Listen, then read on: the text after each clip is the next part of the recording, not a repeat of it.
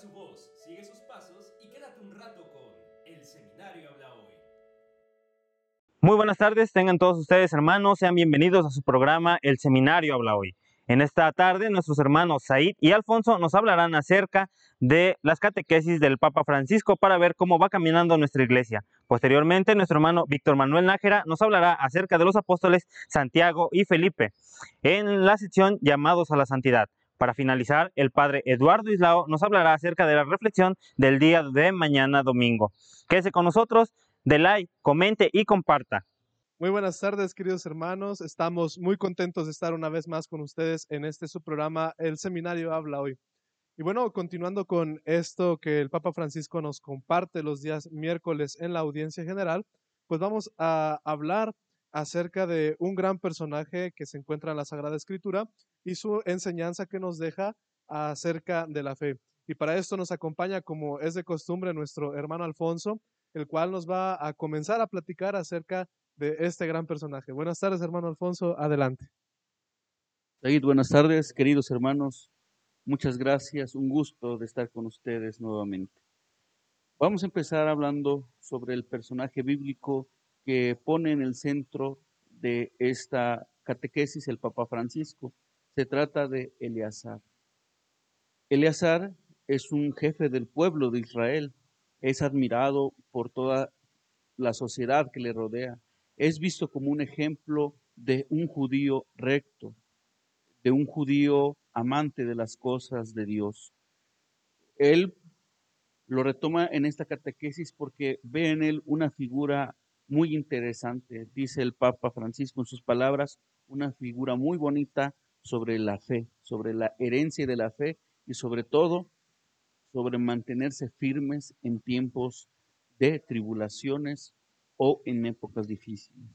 En esta ocasión, Eleazar se encuentra bajo un edicto de un rey, Antíoco Epífanes, que manda a comer a todos los judíos la carne que es sacrificada a los ídolos paganos. Como saben, como sabemos, los judíos en su, concebir religioso no se puede comer la carne que es ofrecida a los ídolos y más a los ídolos paganos. Y ese rey manda que para que todos sobrevivan y vivan, tienen que comer esta carne a los ídolos. Cuando llega el turno de Eleazar, ya muchos habían quedado de acuerdo que él simulara comerla, eh, pero eh, es una simulación, le iban a dar carne, si no mal me equivoco, que no era, que no era de, los ídolos. Y él iba a comer y así pasar esta prueba. El Papa Francisco ve en esto un, un gesto de, él dice, hipocresía religiosa, el medio hacerle, pero no hacerle. El Papa Francisco dice que muchas veces nosotros acudimos también en, en esta simulación religiosa. Decimos una cosa y actuamos de otra manera. También el Papa Francisco puntualiza en esta simulación clerical, en este clericalismo que muchas veces nosotros vemos en nuestra iglesia. Así es, hermano Alfonso. Y bueno, es que el punto en lo que platicabas es que a Eleazar se le había propuesto el comer carne que no era de los ídolos, pero era engañar, pues era simular. Y entonces, dice el Papa Francisco, eso no era agradable a la fe, ni siquiera a los ojos de Dios, porque lo importante en todo eso, pues era el testimonio que Eleazar iba a dar. Eleazar se preocupó ciertamente por los jóvenes, por el futuro, pues de la fe también, y por las generaciones que, vendrían después, ya que si él aceptaba comer esa, esa carne por vivir solamente unos días más, pues este, iba a, a engañar, iba a confundir a los jóvenes. Los jóvenes iban a quedar con esta duda de si la, la fe que había vivido Eleazar en toda su vida, pues era falsa porque al final la traicionó, al final comió de la carne. Ellos, pues el único que sabía era Eleazar y algunos cómplices acerca de, ese trato, ¿no? Del, de, comer carne que no era la de los ídolos pero los jóvenes no iban a tener sabido eso. Entonces ahí iba a entrar en gran confusión. Eleazar pone pues en el, el ejemplo de que la fe se tiene que vivir con coherencia, ya que si toda su vida vivió eso, vivió esa fe que él profesaba, y en el último momento, digamos, eh, por alargar unos días de su vida solamente, la traiciona comiendo de dicha carne, pues iba a ser un desastre para la fe de las siguientes generaciones. Y entonces lo importante, el punto ahí es ese, Eleazar, eh, con tal de, enseñarle a la juventud la importancia de la fe y la importancia de vivir con coherencia esta fe, eh, decide no, no aceptar eh, el trato que le estaban proponiendo. Y es por eso que este personaje es bastante importante en la Sagrada Escritura. Pero bueno, el Papa Francisco nos sigue hablando acerca de esto también. Claro, hace mucha referencia el Papa Francisco a, un, a una enseñanza de valentía, como bien lo decías, de dar testimonio de fe. Eh, el Papa eh, muestra una, profundidad este, en este ejemplo que realmente a nosotros nos invita a realizar estos mismos ejemplos, ejemplos de valentía, ejemplos de defender nuestra fe, como, bien lo decías, eh, Eleazar pudo haber engañado y vivir unos días. Y comenta el Papa Francisco que eh, en este caso nosotros podemos hacer estas simulaciones, ¿no? Una simulación social de hacer una cosa y, predicar otra, ¿no? Y entonces el llamado que nos hace el Papa Francisco es a mantener viva la convicción que nosotros tenemos de fe, esta herencia de fe que tenemos que mostrar a los demás como una verdadera herencia y también una sabiduría en nuestras palabras. Así es, y bueno, para ir finalizando, dice el Papa Francisco, la importancia de, del ejemplo de Eleazar es que vivió su vida con coherencia a la fe, al punto de aceptar, pues, eh, llegar a aceptar, eh, sin importarle un martirio. Eh, la fe tiene que ser vivida así el día de hoy también, sin importar, pues, un martirio, porque es lo que nosotros hemos vivido, es lo que profesamos, es lo que creemos. Eleazar pone este ejemplo, nos pone este ejemplo. Y bueno, lo curioso y lo bonito también es que anteriormente habíamos hablado de la importancia de los ancianos en, la sociedad. Y bueno, curiosamente, Eleazar como anciano, pues deja este gran ejemplo de, fe también a los jóvenes, a las nuevas generaciones. Ya lo decía, eh, él se preocupa por eso, por las nuevas generaciones. Por eso es que él decide no comer esa carne. Y bueno, es así como eh, ese, ese ejemplo lo pone a las nuevas generaciones. Y es la invitación del Papa Francisco que, hace. Dice que los jóvenes observamos, los jóvenes observan eh, las actitudes que, de los adultos, de los ancianos. Así como platicábamos, un niño va a observar a, los viejitos, a los ancianitos, más cuando convive el niño con la abuelita, con el abuelito, pues es así como eh, el anciano puede poner eh, en el corazón del niño una fe que pueda ser vivida con coherencia a tal grado de aceptar incluso el martirio, así como Eleazar nos pone el ejemplo. Pues queridos hermanos, hemos llegado al final de, esta sección a la luz del magisterio y pues estamos muy contentos de haberles compartido este, esto que el Papa Francisco nos propone en, la audiencia, en la audiencia general. Hermano Alfonso, muchas gracias también. Muchas gracias, gracias por el favor de su atención, queridos hermanos. Les mandamos un cordial saludo desde donde nos estén escuchando. Muchas gracias.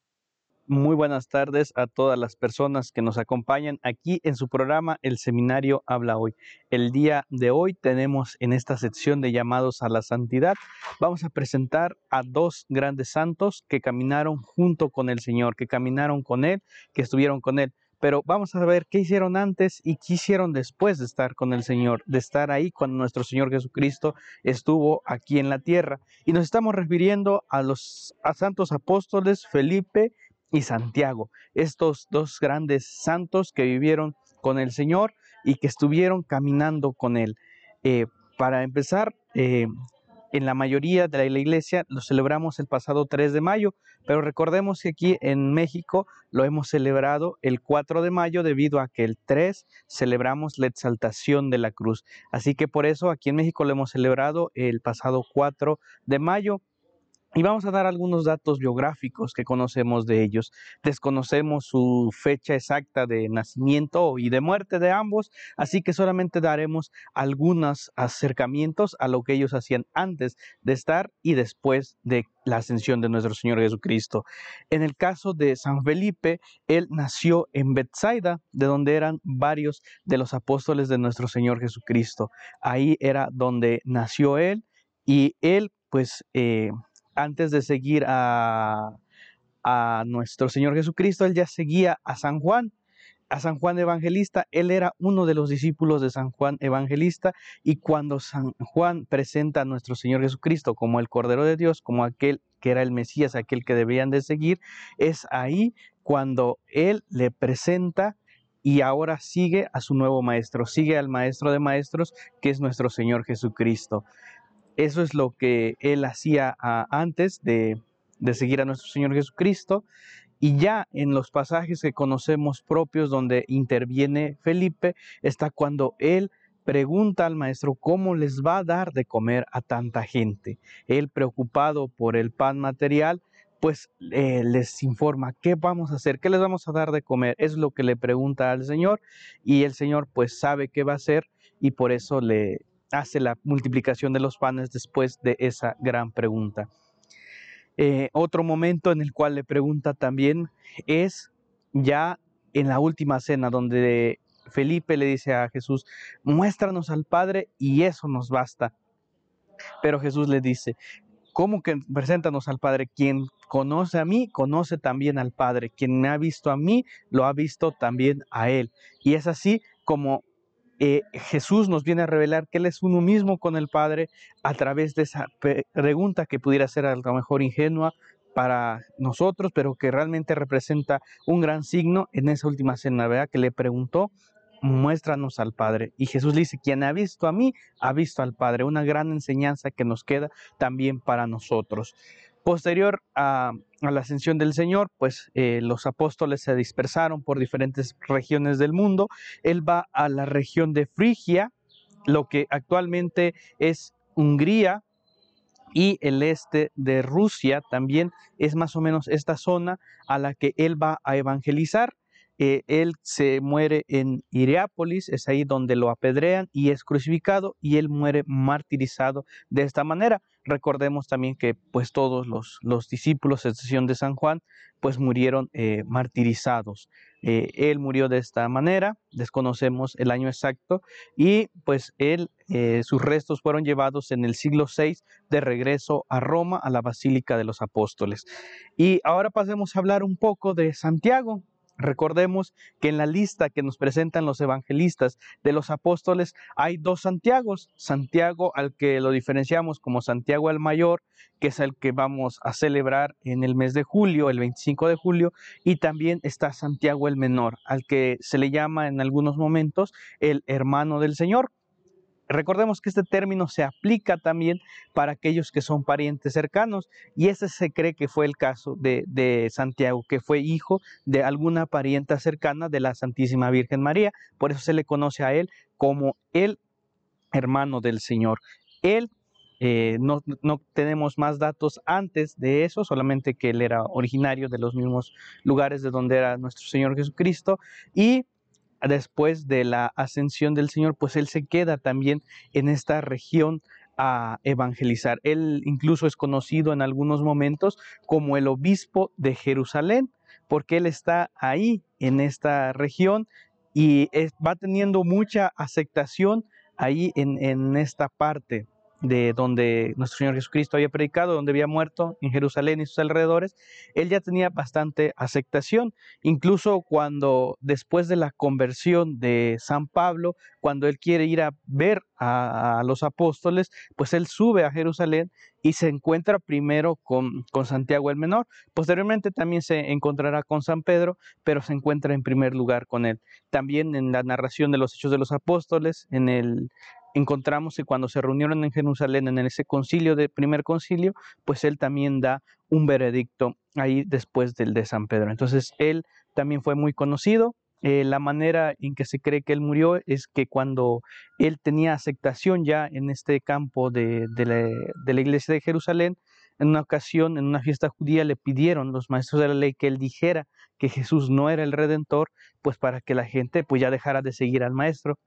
Y cuando le dan la palabra, él pues hace todo lo contrario, empieza a predicar a nuestro Señor Jesucristo y después de eso el sumo sacerdote lo junto con otras personas pues lo lo suben a la parte del templo y lo echan por el precipicio y muere diciendo las mismas palabras que nuestro Señor Jesucristo dijo en la cruz, perdónales porque no saben lo que hacen. Esa es la, la manera en que se cree que Él falleció.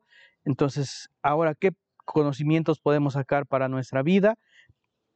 Es esto, es esa entrega, el dejarlo todo y seguir al Maestro estar ahí con Él.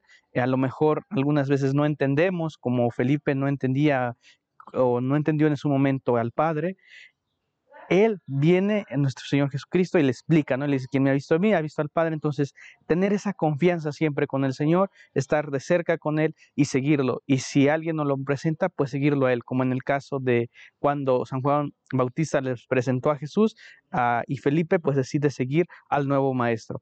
Ojalá que nosotros también tengamos esa suma disposición de seguir al Maestro en todo momento y que al igual que los apóstoles lo entreguemos todo siempre siguiendo al Maestro. Pues muchas gracias, Dios les bendiga y nos eh, vemos en la siguiente emisión de su programa, El Seminario Habla Hoy. Muy buenos días, queridos hermanos. La gracia del Señor esté con ustedes. El día de hoy vamos a seguir en el entorno pascual. Vamos, seguimos de solemnidad, de fiesta, porque el Señor ha resucitado.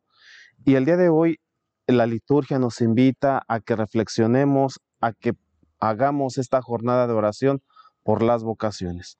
Vamos a unirnos pues todos como hermanos para pedir por las vocaciones, específicamente eh, los consagrados, la vida sacerdotal. Vamos a, el Evangelio de hecho nos va a pedir que reflexionemos al respecto sobre esto, sobre la vida sacerdotal, sobre el pastoreo de las ovejas. Es el Evangelio de San Juan, es el capítulo 10, versículos 27 al 30. Vayan preparando su, su Sagrada Escritura, sigan ahí en la palabra de Dios, en su, en su Sagrada Escritura. Es el Evangelio de San Juan.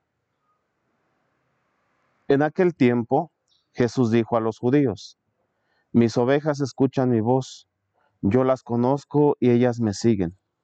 Yo les doy la vida eterna y no perecerán jamás Nadie las arrebatará de mi mano. Me las ha dado mi Padre y Él es superior a todos, y nadie puede arrebatarlas de la mano del Padre. El Padre y yo somos uno. Palabra del Señor. Gloria a ti, Señor Jesús. Como ven, es un evangelio muy cortito, pero por supuesto con un mensaje muy profundo y efectivamente identificando a al buen pastor, al buen pastor y obviamente también a lo que estamos llamados todos nosotros, al pastoreo de las ovejas del Señor. Somos administradores, somos personas que nos hemos consagrado al Señor precisamente para dar un servicio, un servicio al pueblo, un servicio a, la gente, a ustedes pues vamos, el pastoreo. Eh, estamos ya en el cuarto domingo de Pascua, y, decíamos al principio, la liturgia el día de hoy nos invita a que este domingo eh, preparemos nuestras oraciones y las ofrezcamos por nuestros sacerdotes, por nuestros consagrados. Ustedes allí en casita ofrezcan su misa, ofrezcan su oración por su párroco, por la persona que está al frente de la capilla, por la persona que está al frente de la parroquia. Eh, por supuesto, eh, el buen pastor sabemos que lo identificamos con Jesús y, sabemos todo lo que encierra, todo lo que encierra el buen pastor, la magnitud, el alcance que tiene él para con sus ovejas. Eh, en otras partes de la Sagrada Escritura se va a comparar a Jesucristo con el buen pastor, pero por el que el que da la vida, no el que huye, el que abandona las ovejas, no, el que da la vida y eso lo acabamos de meditar en días pasados, en la Semana Santa, reflexionábamos sobre la entrega de Jesús por amor a su pueblo, por amor a su rebaño. Igual, igual sabemos que Jesucristo no abandona a su pueblo, no abandona a su rebaño y asimismo estamos nosotros también invitados a hacer lo mismo. Nosotros como pastores, como administradores, ¿va? De los misterios de la misericordia de Dios. También dice, fíjese, habla de una relación muy estrecha entre Jesucristo y su pueblo. Dice la palabra de Dios, ellas escuchan mi voz, ellas me siguen. ¿Qué quiere decir esto? Que hay un conocimiento, hay una cercanía entre el buen pastor y sus ovejas. ¿Quiénes son esas ovejas? Por supuesto somos nosotros, ustedes que van a misa, ustedes que constantemente están en, en, oración, que rezan su rosario, que se ponen de rodillas frente al Santísimo o que por lo menos durante la mañana se persinan o se encomiendan a Dios. Formamos parte de ese grupo, formamos parte de ese rebaño, ustedes y yo, y al mismo tiempo nosotros como elegidos cumplimos una función específica. Por supuesto, habla de una cercanía. Eh, les decía, necesitamos, ustedes y yo necesitamos estar en sintonía con este Jesús para poder ser parte de ese rebaño, para poder ser parte de ese rebaño, una relación estrecha. Dice aquí, no perecerán porque mi Padre me las ha dado. Es la garantía cristiana, es la garantía de los cristianos, la garantía que ustedes y nosotros tenemos de que no estamos solos, de que no estamos solos, no perecerán, dice aquí. Mi Padre me las ha dado y no perecerán. Podríamos llegar a pensar, pero entonces, ¿por qué la gente muere? ¿Por qué la gente parte de este mundo? ¿Por qué la gente se va? Hay que darnos cuenta que el hecho de partir de este mundo no quiere decir que hayamos muerto ya definitivamente. Por supuesto que tenemos un Dios de vivos, no un Dios de muertos. Y para Dios todos estamos vivos. De ahí que no perecemos.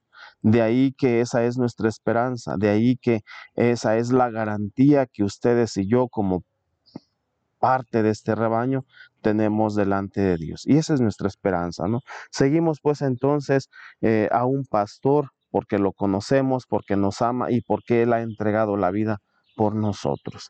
Por supuesto, dice aquí, nadie las arrebatará de mi mano. ¿Sí? Nadie las puede arrebatar de la mano de Dios. Mm, al menos que nosotros por nuestra propia voluntad nos retiremos de Él. Ahí sí. Si, si nosotros nos retiramos de la presencia de Dios, el Señor, por mucho amor que tenga por nosotros, no puede hacer nada. No nos obliga, pues vamos a hacer lo que nosotros no queremos. Dice allí, ellas me siguen, no las voy arreando, no las voy empujando para que vengan en el rebaño, no, ellas me siguen. Y si me siguen, yo no las pierdo. Esa es la garantía cristiana. Ese es el mensaje que tiene para nosotros el día de hoy el Evangelio. Vamos pues a seguir orando durante este domingo, cuarto del tiempo de Pascua, a seguir orando por las vocaciones, a seguir orando por los consagrados, por nuestros sacerdotes. Que nuestro buen Dios les dé la luz, nos dé la luz, por supuesto, para saber guiar y para saber tomar la mejor de las decisiones que este domingo pues nos derrame la gracia el Señor sobre todos nosotros y nos bendiga aún más con abundantes y santas vocaciones. Vamos a pedir la bendición de Dios y por supuesto no sin antes eh, decirles que eh, sigamos orando y que cuenten con nuestras oraciones. El Señor esté con ustedes y con tu espíritu. La bendición de Dios Todopoderoso, Padre, Hijo y Espíritu Santo, descienda sobre ustedes y permanezca para siempre. Gracias Amén. por sintonizar. Quédense en paz. Un abrazo en nuestro Señor El Jesucristo. Escucha su voz.